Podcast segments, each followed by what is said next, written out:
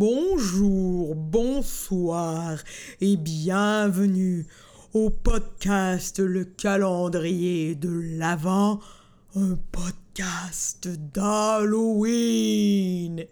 Je vous rassure, c'est un podcast qui sème la terreur, mais qui distribue aussi beaucoup de bonheur. Et avec vous aujourd'hui, chers auditeurs, votre splendide chauve-souris, oui, oui, moi-même, Josiane Aubuchon, et mon acolyte, ma sorcière bien-aimée, Claudia Lalancette. On distribue du bonheur, mais euh, reste que j'ai encore la chair de poule de notre épisode d'hier. Est-ce que tu as fait des cauchemars? Absolument toute la nuit. Je sais, c'est un peu terrorisant. Je sais pas si aujourd'hui on va être aussi dark, mais j'espère qu'on va quand même vous, vous pro- provoquer, on peut-tu dire ça? Vous provoquer des petits frissons dans le dos.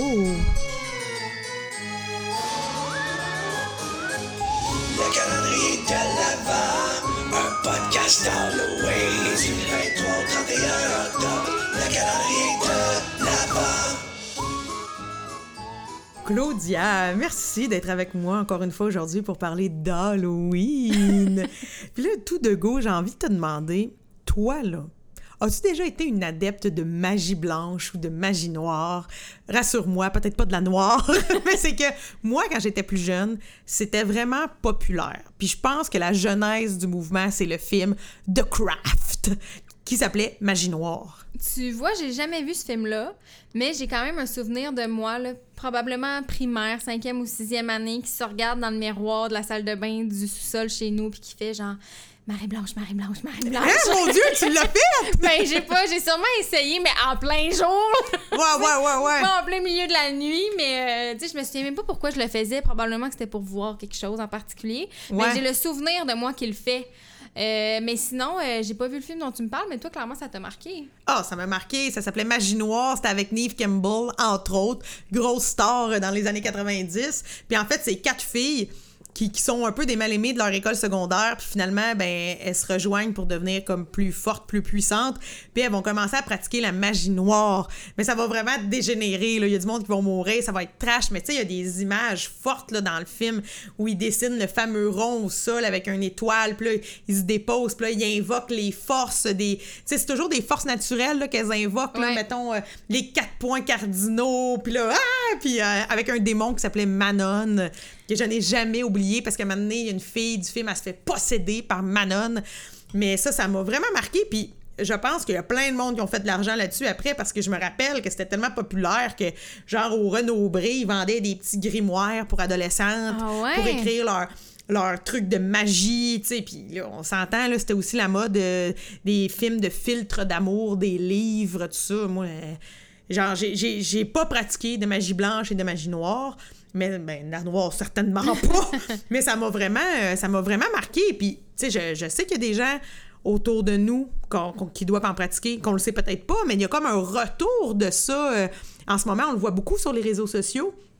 Moi, sur mon Instagram. On a quand clairement même. pas le même feed d'Instagram, je dirais, parce que moi, de la magie blanche, de la magie noire, je vois pas ça passer. Non, non, non, mais pas magie blanche, magie noire, mais ce que je veux dire qu'on voit un peu, il y a une espèce de retour, euh, comment je te dirais ça, tu sais, euh, d'apothicaires, euh, beaucoup de monde oui, qui oui, vont oui, se soigner avec les plantes, qui vont aller prendre le pouvoir de certaines choses dans la nature, euh, les cristaux, euh, Ouais. tu sais, cette espèce de... Les thés, là, mon Dieu, il y a donc bien de sortes de thés qui guérissent toutes maintenant, puis... Oui, puis tu sais, il y a toutes sortes de personnes aussi qui se réapproprient le titre de sorcière sous toutes sortes d'angles, puis j'ai l'impression que ça, ça va, ça va un peu avec. Même le tarot a pris beaucoup, beaucoup euh, d'ampleur dernièrement, où j'ai peut-être un Instagram vraiment bizarre, je ne sais pas, mais je trouve ça vraiment fascinant. Mais comme toi, j'ai euh, seulement osé les histoires de... Moi, c'était Marie pleine de sang. Hein? Marie pleine de sang, Marie pleine de sang, ou, ou Marie Blanche, Marie Blanche. Dans un miroir, le soir, tu te lèves, tu regardes le miroir, puis il me semble que tu disais trois fois Marie pleine de sang, ou trois fois Marie Blanche, puis c'est une Marie pleine de sang qui t'apparaissait. Oh mon Dieu, mon Dieu, mon Dieu, mon Dieu, j'ai peur. Un affaire de même, mais moi, je pense que tout dans la terreur a été mélangé avec la religion. Parce que moi, j'ai- quand même grandi en allant à messe, puis tu sais, garde, c'était un terroir fertile. Ouais. L'église, le cimetière, euh, tout ça pour aller, euh, pour aller dans cet univers-là, c'était vraiment intense. Mais euh, quoi qu'il en soit, je pense qu'il y a des curés puis tout ça qui ont fait bien du chemin sur euh, les pouvoirs, là, les pouvoirs de parler, euh, parler aux morts, les pouvoirs de d'enlever des, des, ben, des endroits possédés, là, tout Ouais, ça. l'exorcisme. tout ça. L'exorcisme, Ouais. là, tout ça. Comme moi, il y avait un curé dans mon bout. Hey, ça, je sais. Ben oui, parce que dans ton bout, toi aussi, il y a un curé dans l'anneau d'hier, gang. OK, un curé à la Valtrie, que lui avait le pouvoir et le droit concédé par, euh, par euh, le pouvoir de son église de faire des exorcismes d'objets seulement. Dans le sens que si t'avais une maison... Genre un micro-ondes possédé. Ah, ben, quand ton Michelinas te met à jaser, t'appelles le curé. Ça rime, c'est malade. Mais il pouvait, il pouvait faire des exorcismes d'objets. Et pour ceux qui nous ont écoutés euh, préalablement, j'ai même pensé le contacter quand j'avais mon snow globe Ah hanté. ouais? Mais finalement, je l'ai pas fait. Mais lui, il fait des exorcismes de maison, puis même à Trois-Rivières. À Trois-Rivières, gang, vous allez voir que vous allez avoir l'impression que je connais le bottin des curés. Mais à Trois-Rivières, il y a un curé qui a toute la formation officielle pour faire des exorcismes sur des humains. Parce que ça, c'est un autre niveau, là. Tu sais, on pense peut-être que n'importe quel curé peut faire ça. Je pense que n'importe quel curé peut être de bon augure, là, si t'es possédé, Ouais, mettons. ouais. Mais il paraît que lui, il a fait la, la vraie formation là, offerte à Rome. Ouais? Hein, quand t'achètes ton billet, là, t'en vas à Rome pour ta session exor- exorcisme et, et force du mal. Mais lui, il a fait euh, cette, cette formation-là, puis il paraît qu'ils sont très, très rares au Québec, les curés qui détiennent le véritable droit par la Sainte Église catholique de provoquer euh, des exorcismes. En même temps, tu dis qu'ils sont rares, mais rares doivent être les cas aussi de gens qui doivent être exorcisés. Oui, ben oui, ben écoute, tant mieux. Mais souvent, en fait, euh, souvent ce curé-là, je l'ai déjà entendu en entrevue euh, expliquer que le trois quarts du temps, même plus, là, euh, finalement, c'est un problème de maladie mentale, un problème nerveux. euh, tu sais, c'est pas. euh, C'est pas vraiment le démon, là. non, c'est pas vraiment le démon. Mais étonnamment, il y a encore, il y a beaucoup de gens qui, avant de se tourner vers la médecine, se tournent vers le curé. C'est quand même assez particulier. Ouais, ça m'étonne. Puis bon, ça, c'est des cours qu'ils prennent. Bon, les cours, est-ce que c'est un don? Je ne sais pas. Mais ma question que je veux te poser, c'est est-ce qu'il y a des gens autour de toi qui ont des dons un peu étranges, que ce soit, tu euh, parler aux morts ou, euh, euh, arrêter le sang? Mais Ben, c'est drôle que tu dises ça parce que euh, je pense que je l'avais déjà dit, mais moi, mon petit frère plus jeune, il avait joué dans le film Crazy. Oui. Moi, j'étais jeune à l'époque. Puis je me rappelle dans le film, il y a tout ça, là, cette vieille mentalité-là de tu te blesses, puis là, appelle tante Jocelyne, elle, elle arrête le sang. Oui! C'est quand même fascinant. On dirait que dans chaque famille, euh, dans l'ancien temps, il y avait cette personne-là qui arrêtait le sang. Oui, mais moi, tu vois, dans ma famille, il n'y en a pas. En tout cas, pas ce que je Pas connais. dans la mienne non plus. Mais la vie était bien faite parce que quand je travaillais au IGA, un monsieur à la boucherie, il arrêtait le sang. Ah ouais? Puis il travaillait dans une boucherie. Fait que moi, un j'étais au prêt à manger, au PAM, me chope un bout de doigt, puis tout le monde me dit Va le voir, va le voir dans la boucherie. Fait que j'ai juste traversé le département, j'ai montré mon doigt, puis bon, ça a-tu marché? Fait? Ben, je sais pas, ça a coagulé, mais vite, pas vite. Je le sais pas, là, mais. Lui, il faisait juste penser. Mettons, il pensait à ton doigt, puis c'est- c'était supposé arrêter. Ouais, arrêter le sang. Mais tu sais, des espèces de dons étranges comme il y en a, euh, ben tu sais, au-delà de parler aux morts, il y en a qui disent qu'ils sont capables de rentrer dans une genre de transe, puis là, mettons, voir leur vie d'autrefois, ou tu sais, comme les, les, villa- les voyages astro. Tu sais, moi, je connais une fille, elle a fait des voyages astro, puis que dans ses voyages, elle disait qu'elle voyait des gens de sa vie présente, mais qu'elle avait connus dans plein d'autres vies avant. Ah ouais. Tu sais, hein? que genre, son ami de sa vie réelle et contemporaine, genre, il y a des siècles, mettons, c'était son frère. Ah ouais? Tu sais, genre des dons de même, là, un Mais peu. non, moi, je connais personne avec des dons de même. Hey, moi, je suis capable de manger un sac de chips au complet. Ça, c'est- ça, c'est mon... Je suis capable d'en manger deux. Ça, c'est mon don, mon don principal. Et d'ailleurs, quand j'écoute des films comme Magie Noire, je mange beaucoup de chips. Moi, j'écoute pas de films comme Magie Noire. J'écoute pas de films qui font peur. Mais tu devrais écouter celui-là, par exemple. Ouais. Parce que c'est un film qui date de 1996. Fait qu'il y a sûrement des choses qui, qui ont mal vieilli, qui vont faire en sorte que ça va avoir l'air moins euh, crédible. Moins crédible. Oui, puis que tu ça va pouvoir sais, on connaît maintenant tellement Neve Campbell Ouais. qu'on sait bien que c'est la fille du gars des Rose Smith. on sait bien que c'est pas la fille possédée, là. Ouais. tu sais. euh, mais euh, n'empêche que ce film-là, dans les années 90, elle a fait euh, vraiment un gros tollé. Puis d'autres films ont fait des gros tollés comme Scream. Mhm. Puis ce qui est particulier avec Scream, c'est que là, à la veille de l'Halloween, Ben oui, je sais. qu'est-ce qu'on a su, Claudia? La maison est à vendre. Non, pas à vendre. La maison, on peut la louer. Euh, la louer, oui, ça. Puis ça m'amène au point de, toi, as-tu déjà payé pour avoir peur? Euh, non, et Dieu sait qu'il y, y a toutes sortes d'expériences. Tu sais, on parlait l'autre jour euh, des sorcières de Salem. Oui. Euh, tu sais, irais-tu visiter ce- cette ville-là aux États-Unis où des sorcières se seraient fait brûler vives, vives, là, tu sais? Oui, Claudia. Ah ouais? J'aimerais vraiment ça même. J'ai un collègue d'ailleurs, euh, humoriste, Jérémy Larouche, on le salue, qui est déjà allé puis qui a fait un très bon numéro d'humour euh, là-dessus. Mais oui, moi, je, je suis, quelqu'un qui adore l'histoire. Fait que c'est sûr que j'aimerais y aller parce que je trouve que c'est un pan de l'histoire qui est terrible quand tu penses que toutes ces femmes-là sais, euh, auraient pas dû se faire brûler, Ouais. là, jamais. Mais je trouve ça un peu fascinant. Puis oui, tout le décorum autour qu'ils ont créé, de musées, puis toutes sortes d'affaires, puis de films comme Hocus Pocus qui Ouais. vient de là. Moi, j'embarque, j'embarque full pin, là, tu sais. Mais si tu me demandes, est-ce que tu es prête à payer pour aller dormir dans la maison de Scream? Jamais. Je- même si c'est un film de cinéma, Jamais. jamais, je pense. Jamais. Mais il y a des maisons hantées aussi que tu peux payer pour aller dedans. Ben oui, mais ça, c'est complètement débile. On va se le dire. Au même titre que des fois, dans des festivals, là, tu peux payer pour être enterré euh, dans un cercueil pendant des heures. Au francophonie, ça? Non, mais il y en a de le plus longtemps que tu es enterré vivante ou le plus longtemps que tu es dans un cercueil sans bouger ou pourquoi se faire vivre des affaires de même? Ben, je pense que c'est tout le petit complexe de Guillaume le métier vierge. Ils veulent toujours plus de sensations fortes. Pas de vaccin! ouais, c'est ça. C'est ça.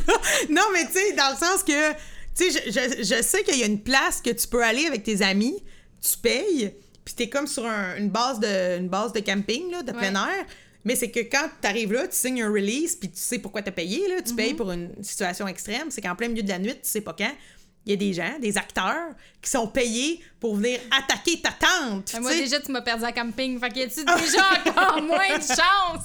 Ben, Chris, je le sais. là. Nous autres, on est, on est camping de luxe, nous Oui, autres. On oui, est oui, plus oui. euh, piscine du Hilton le dimanche après-midi. Moi, mettons, je paierais pour aller euh, dans un camping de luxe où c'est mon fantôme d'amour qui Oh, apparaît. garde ça, c'est beau. Mais je suis d'accord avec toi. Patrick Sweezy, fais-moi Hey, tout. Fais-moi tout. tout.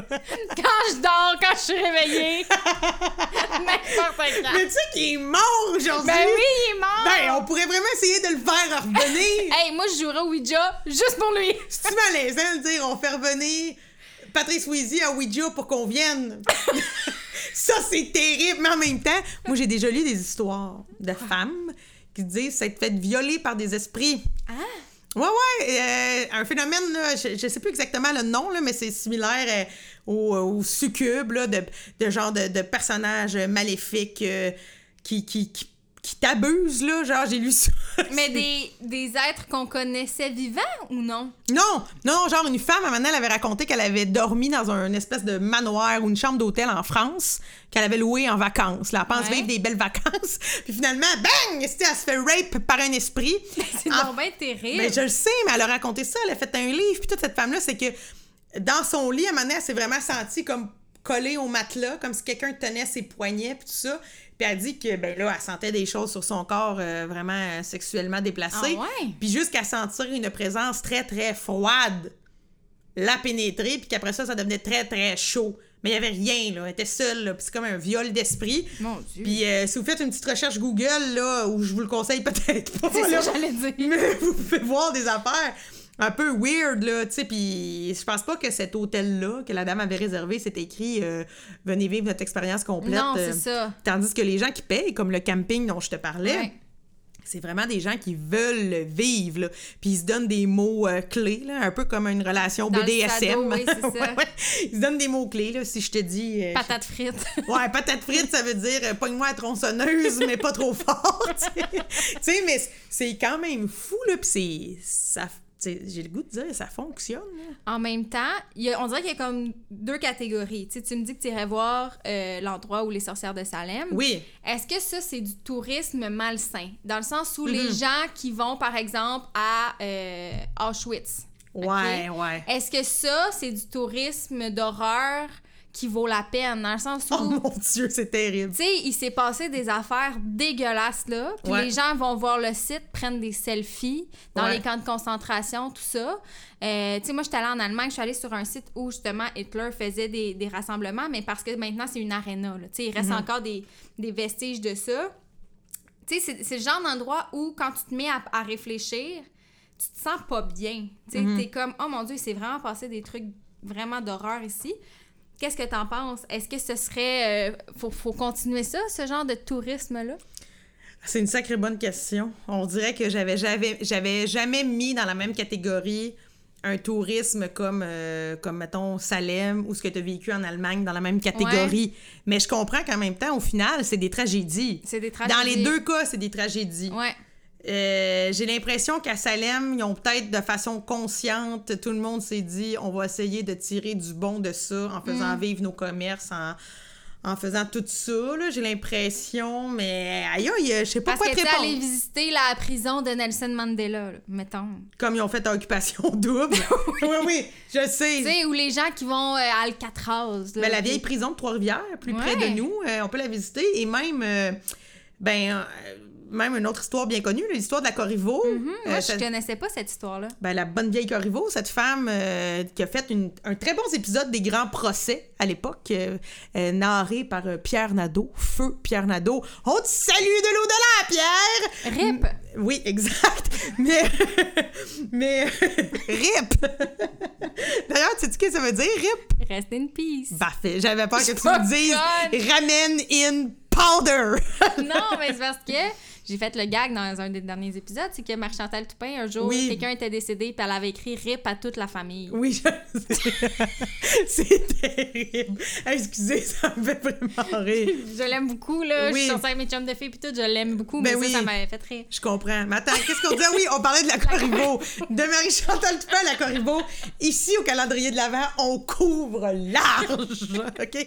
Mais la Corriveau, là, cette femme euh, qui est du coin de Québec, euh, Québec-Lévis, dans ces eaux-là, sur papier, on raconte qu'elle a tué au moins un de ses maris. C'est ça que les traces euh, des papiers juridiques du passé nous, nous indiquent. Mais il y en aurait plus. Oui, parce que la légende s'est emballée et même dans les grands procès, on raconte qu'elle aurait pu en tuer, je pense, jusqu'à neuf. Tu sais, euh, à coups de fourche. Je pense qu'elle en aurait coulé du plomb dans l'oreille d'un.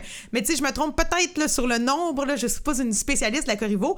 Mais ce qui est intéressant de cette femme-là, c'est qu'au final, ben, son, son sort, OK, pour mourir, ça a été que. Sa qu'elle- sentence. oui, sentence, merci. Mon Dieu que je suis pas prête à faire technique juridique. Donc, jurisprudence. Je- J'adore ce mot-là. Jurisprudence. OK, j'en reviens à mes moutons.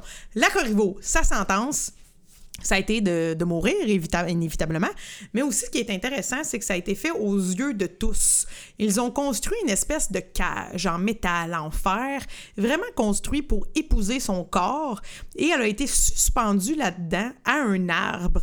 Donc, elle est morte comme ça, dehors, de faim, de tout, aux intempéries, picorée par les oiseaux à Waidon. Est morte là-dedans. Et cette fameuse cage de fer-là, elle a été euh, exposée pendant un certain moment dans différents musées de l'étrange, là, aux. États-Unis, puis tout ça. Puis à un moment donné, on a perdu sa trace. Puis c'est Ah au ouais? courant, oui, on l'a comme perdu. Et c'est au courant des années 2010, là, je sais pas quand exactement, qu'il y a des historiens ici qui ont retrouvé la cage et maintenant elle est de retour euh, vraiment près de Québec. Je me rappelle pas dans quel musée, mais il y a des gens qui se déplacent pour aller voir ça. Puis tu sais, la Corriveau, on en a fait une espèce de gros emblème au Québec. Mes aïeux chantent une chanson sur la Corriveau. Il y a beaucoup de monde qui, qui connaissent ce c'était toujours personnage-là. bien une tueuse en série. Voilà, ça reste Ouais. que c'est toujours bien une tueuse, OK?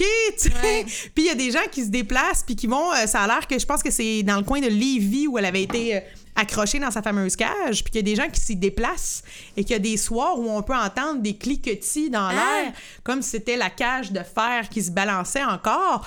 Mais ce que tu as dit, c'est ça que je trouve intéressant, que tu dises c'était toujours bien une, une femme, une tueuse. Puis c'est ça un peu, euh, je sais pas comment dire, à l'Halloween, des fois on vénère un peu ces tueurs-là, comme du monde qui vont se déguiser en Ted Bundy, mettons. Ouais, ouais, comment ouais. tu te situes par rapport à ça? Ben, c'est spécial, en même titre que, euh, tu sais, si on parle de décoration, euh, elle est où la ligne de décoration d'Halloween? Euh, si Hmm. les gens, euh, dé- tu sais, si les gens installent des bonhommes pendus à leurs arbres, si les gens mettent des bébés morts sur leur terrain, ça ramène. non, mais des faux bébés morts. Oui, mais excuse-moi de rire un peu, mais on dirait que je me suis jamais promenée dans un quartier où il y avait des bébés morts dans le gazon. De décoration d'Halloween, ça arrive. T'as sûrement déjà vu des pendus, là, à des arbres. Oui, des pendus, oui, puis ça, j'avoue que c'est... Tu sais, si toi, dans ta famille, il y a quelqu'un qui s'est suicidé par pendaison, puis là, tu rentres chez vous le soir, puis il y a une pendue en face de chez vous, c'est un peu trash. Oui, oui, c'est un... Oui, oui, ça, ça va un peu... Ça va un peu loin. Ça Mhm. va, je suis pas... euh, Moi, personnellement, si un jour j'ai une grosse maison à décorer, je vais plutôt opter pour la décoration champêtre. hein, La balle de foin, la citrouille et l'épouvantail. Ouais. Je pense pas que j'irais... euh, Moi, clairement, si j'ai des enfants, ça va être la grosse citrouille qui est gonflée là, à l'électricité. Ouais. oui, oui, mais je comprends. Oui, oui. Ouais. Mais moi, c'est ça. Je trouve que euh, décorer avec des trucs comme des pendus puis se déguiser en Ted Bundy, je trouve ça un peu weird. Mm. Mais si tu te déguises en vampire, qui est quand même un tueur, ben je trouve ça nice. Parce que euh, ça reste dans le fantasmagorique, là. L'Halloween, ah, c'est vraiment horrible ce que je vais raconter, mais l'Halloween, après euh, la saga Guy Turcotte, Ouais. il y avait des gens qui se déguisaient avec un genre de sarrau de médecin puis du liquide à la, à la vitre, là. Ouais. C'est trash. Est-ce Ouais. qu'on peut vraiment se servir de, de l'actualité à des fins halloweenesques, mettons? Tabarouette, Claudia, je pensais pas qu'on allait tomber dans un podcast sérieux de même. Laissez-moi appeler Denis Lévesque à l'instant. Mais, mais c'est une très bonne question. Moi, définitivement, euh, jamais je me serais déguisée en Guy Turcotte. Puis j'aurais vraiment pas été à l'aise que des amis le fassent là, Non, autour de moi. ça. Vraiment pas. Mais, mais en même temps, quand je travaillais à la ronde, tu sais, on avait il y avait une pièce de la maison hantée à un moment donné qui était une chambre de petit enfant, OK? Mais qui était euh, toute transformée pour être terrorisante. Il y avait comme plein de toutous éventrés en sang, la tête par en bas, cloués à un mur. Il y avait des tiroirs qui s'ouvraient tout seuls, en tout cas. Puis moi, ma, ma soeur est venue faire la visite de la maison hantée. Puis là, là-dedans, il y avait une cuisine, un salon, une salle de lavage, tout ça. Puis il y a une pièce qu'elle n'a pas été capable de faire, puis c'est la pièce de la petite fille. Parce, Parce que ça la ramenait trop à ses propres enfants, mettons. je pense que oui. Ma soeur a trois enfants, ça venait la heurter dans ses affaires, dans, dans, dans, dans ses valeurs, je sais pas comment dire, sa sensibilité. Ouais. Fait que ça devient un peu difficile parce qu'on se dit euh, la sensibilité de l'un commence là où la sensibilité de l'autre s'arrête, là, Ouais. tout ça. Ouais, ouais, ouais. Mais dans tous les cas, euh, moi, je trouve ça, je trouve ça bien trash. J'irais pas là. Mais par contre, c'est sûr que si je passe à Lévis à un moment donné, Tu vas aller voir la cage? ben, la- pas la cage, la cage est pas là, elle est comme dans un musée, mais si je suis pas loin de la place où elle a été suspendue, j'avoue que je serais du genre à aller voir.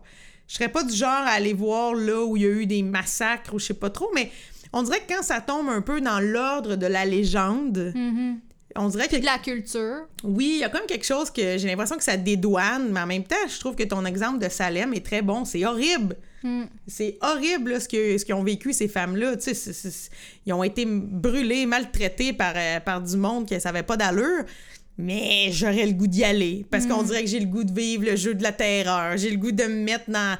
C'est ça. À ce moment-là, je me dis, j'oublie ça, puis je prends le côté fantaisiste, fantastique. Ouais. Parce qu'il faut pas oublier qu'au final, les sorcières de Salem, ben, c'est aussi Sarah Jessica Parker dans Hocus Pocus, puis Bette Midler, là, que, Ouais. qu'on a vu quand on était petit. Fait que c'est venu jouer là, notre, notre vision de tout ça. Là. Mm.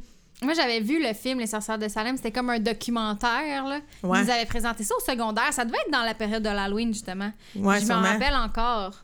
C'est, c'est, c'est- Il y a des trucs qui nous marquent de l'histoire, finalement, qui sont Oui. utilisés à des fins... euh, à des fins lucratives, là, finalement. Ben, d'ailleurs, Netflix fait beaucoup de chemin là-dessus Oui, avec oui. tous leurs documentaires sur les tueurs. Mais quoi qu'il en soit, Claudia, je te remercie de m'avoir posé des questions qui, qui vont m'habiter cette nuit. je pense que je vais y réfléchir. Qui sait, peut-être que demain, je saurai mieux te répondre, mais c'était très pertinent, petite sorcière bien-aimée. J'aime ça que tu rêves à moi. Mmh. à bientôt, Claudia. Bye.